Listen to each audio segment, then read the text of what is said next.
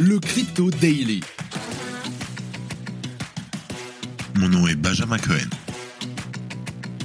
Et vous êtes bien sur le Crypto Daily. Le podcast qui traite de l'actualité crypto, NFT et métaverse. Dans vos oreilles, chaque jour, du lundi au vendredi.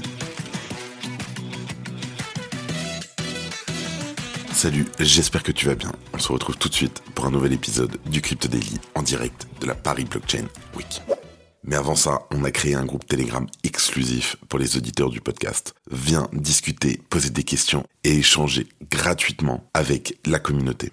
Pour nous rejoindre, envoie-moi un message privé à Benjamin Cohen sur LinkedIn ou Twitter @iammagic M A. Alors n'hésite plus et rejoins-nous dès maintenant.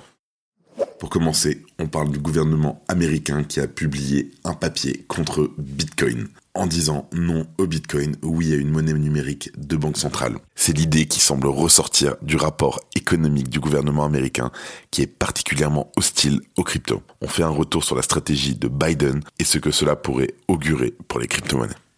En deuxième news, on parle des plus de 1 milliard de dollars en Ether qui ont été perdus à tout jamais Selon une étude réalisée par Connor Grogan, plus de 1 milliard de dollars d'Ether ont été perdus en raison de bugs et d'erreurs humaines. On fait un point là-dessus.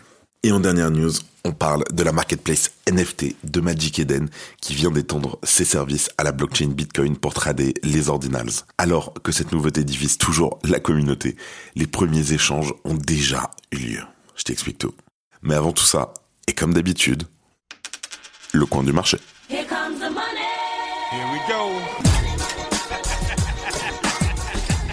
Alors, ça ne bouge pas beaucoup à part pour certaines cryptos. On a un Bitcoin en hausse de 1% à 28 380 dollars.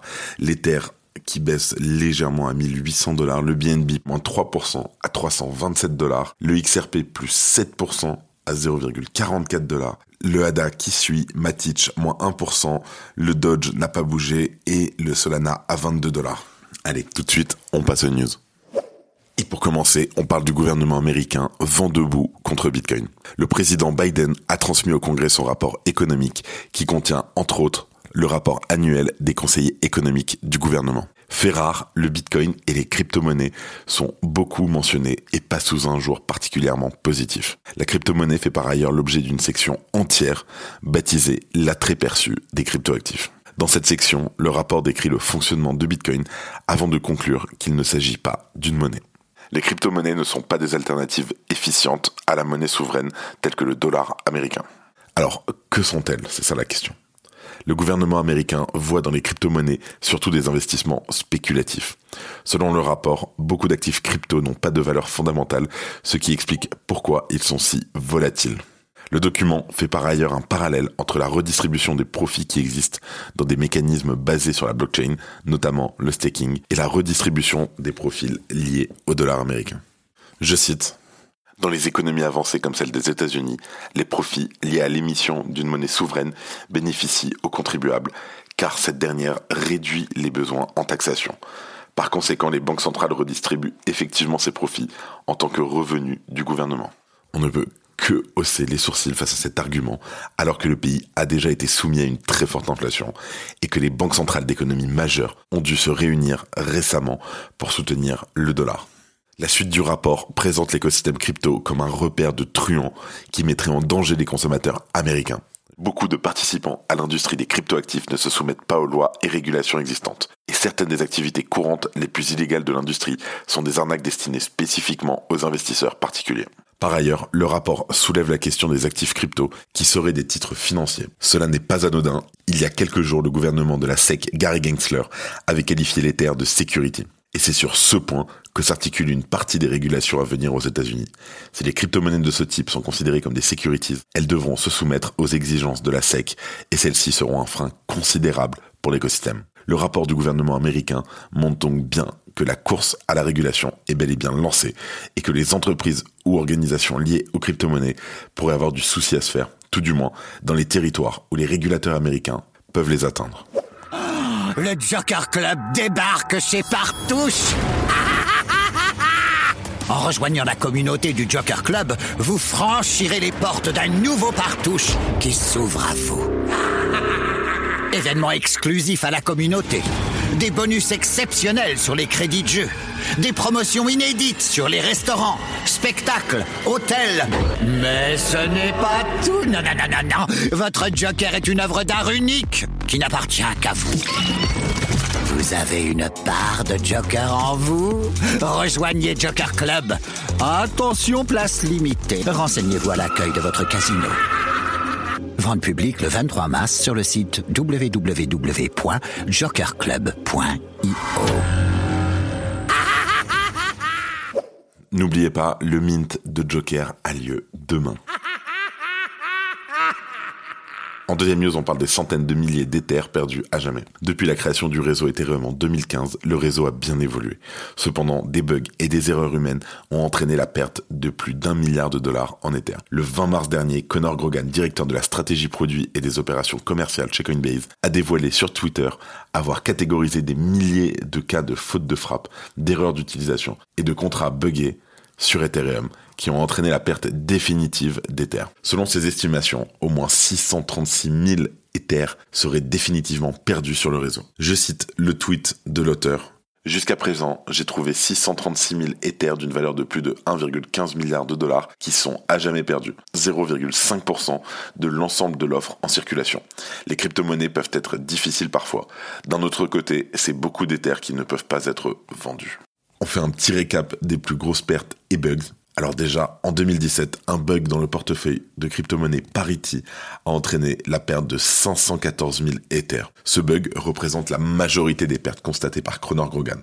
Pour rappel, ce bug avait été causé par une vulnérabilité dans le contrat multisig du wallet un utilisateur a accidentellement détruit le code de cette bibliothèque en prenant possession puis en détruisant le contrat associé. Cela a entraîné le gel de milliers d'Ethers détenus dans les portefeuilles multisig utilisant cette bibliothèque. Le second événement qui a entraîné la perte du plus d'Ethers est lié à la défunte plateforme d'échange de crypto-monnaies canadienne Quadriga CX. En effet, celle-ci a perdu près de 60 000 Ethers à cause d'une défaillance de contrat en 2017. Ces Ethers se sont retrouvés bloqués sur un smart contract suite à une mise à jour de GETH. Et en plus des failles dans des smart contracts, de nombreux Ethers ont été définitivement perdus à la suite de transferts hasardeux. Ainsi, les utilisateurs d'Ethereum ont envoyé collectivement 24 000 ETH à une adresse de destruction où les pièces ne peuvent plus être récupérées. Dans certains cas, la manœuvre était potentiellement voulue, mais cela ne représente qu'une minorité des cas. Et selon Grogan, l'estimation de 1,1 milliard de dollars est probablement une sous-évaluation. Ce chiffre de 1,1 milliard de dollars sous-estime considérablement le montant réel des terres perdues ou inaccessibles. Il ne couvre que les cas où l'Ethereum est bloqué à jamais. Cela s'explique par le fait que l'accès à de nombreux portefeuilles a été perdu, mais qu'il est impossible de savoir lesquels en examinant uniquement les données de la blockchain. La perte de plus d'un milliard de dollars d'Ether en raison de bugs et d'erreurs humaines souligne l'importance de la sécurité et de la fiabilité des systèmes. Les utilisateurs et les développeurs doivent prendre toutes les précautions nécessaires pour minimiser les pertes potentielles. Ainsi, l'essor de l'IA pourrait permettre de faciliter la détection de failles avant la publication des contrats sur le mainnet par exemple. Comme d'habitude, faut faire attention, faut double checker toujours, même triple check, mais ça arrive. Si tu aimes le daily, une note et un commentaire nous aident énormément. Aussi, si tu ne veux rien rater de l'actualité, abonne-toi. Et pour finir, on parle de Magic Eden qui est maintenant disponible sur Bitcoin. Alors que le protocole divise autant qu'il passionne au sein de la communauté Bitcoin, la marketplace NFT Magic Eden a choisi de suivre la tendance en s'ouvrant à cette nouveauté. Je te réexplique. D'un point de vue purement technique, une inscription Ordinals n'est pas un NFT. Néanmoins, cela s'en rapproche grandement dans la philosophie qui l'entoure. C'est pourquoi ce plan de l'écosystème est en effervescence depuis quelques semaines, alors que le protocole permettant cela a fini d'être mis au point en janvier dernier. À mesure que ces nouvelles collections se développent, il est donc logique de voir des places de marché s'ouvrir pour permettre le trading de ces actifs. C'est pour cela que Bitcoin devient la dernière blockchain en date sur laquelle a choisi d'opérer Magic Eden. La création d'un marché sur Bitcoin remet en question le statu quo et montre notre capacité à surmonter des obstacles techniques. Désormais, nous pouvons facilement acheter, vendre, répertorier et enchérir sur des objets de collection grâce à notre interface familière et intuitive sur notre plateforme. Sans moyens techniques pour les reverser. La plateforme ne prend pas les royalties en charge pour le moment. D'autre part, Magic Eden réfléchit à un futur launchpad qui soutiendrait les créateurs compte tenu des demandes reçues, bien que ce ne soit pas l'ordre du jour dans l'immédiat. Quoi qu'il en soit, les premiers échanges ont déjà eu lieu sur la marketplace avec la collection Bitcoin D-Gods qui se place en tête avec un volume de 6,55 BTC sur les 24 dernières heures et un prix plancher de 1,6 BTC. Merci à Bean Crypto de soutenir le Crypto Daily. C'est la fin de ce résumé de l'actualité du jour sur le Crypto Daily. Évidemment, pensez à vous abonner pour ne pas rater le suivant, quelle que soit d'ailleurs l'application que vous utilisez pour m'écouter. Rendez-vous aussi sur Twitter et LinkedIn pour d'autres contenus d'actualité exclusifs. Je crois que j'ai tout dit, faites attention à vous, et moi je vous dis à demain. C'était Benjamin pour le Crypto Daily. Merci et à très vite.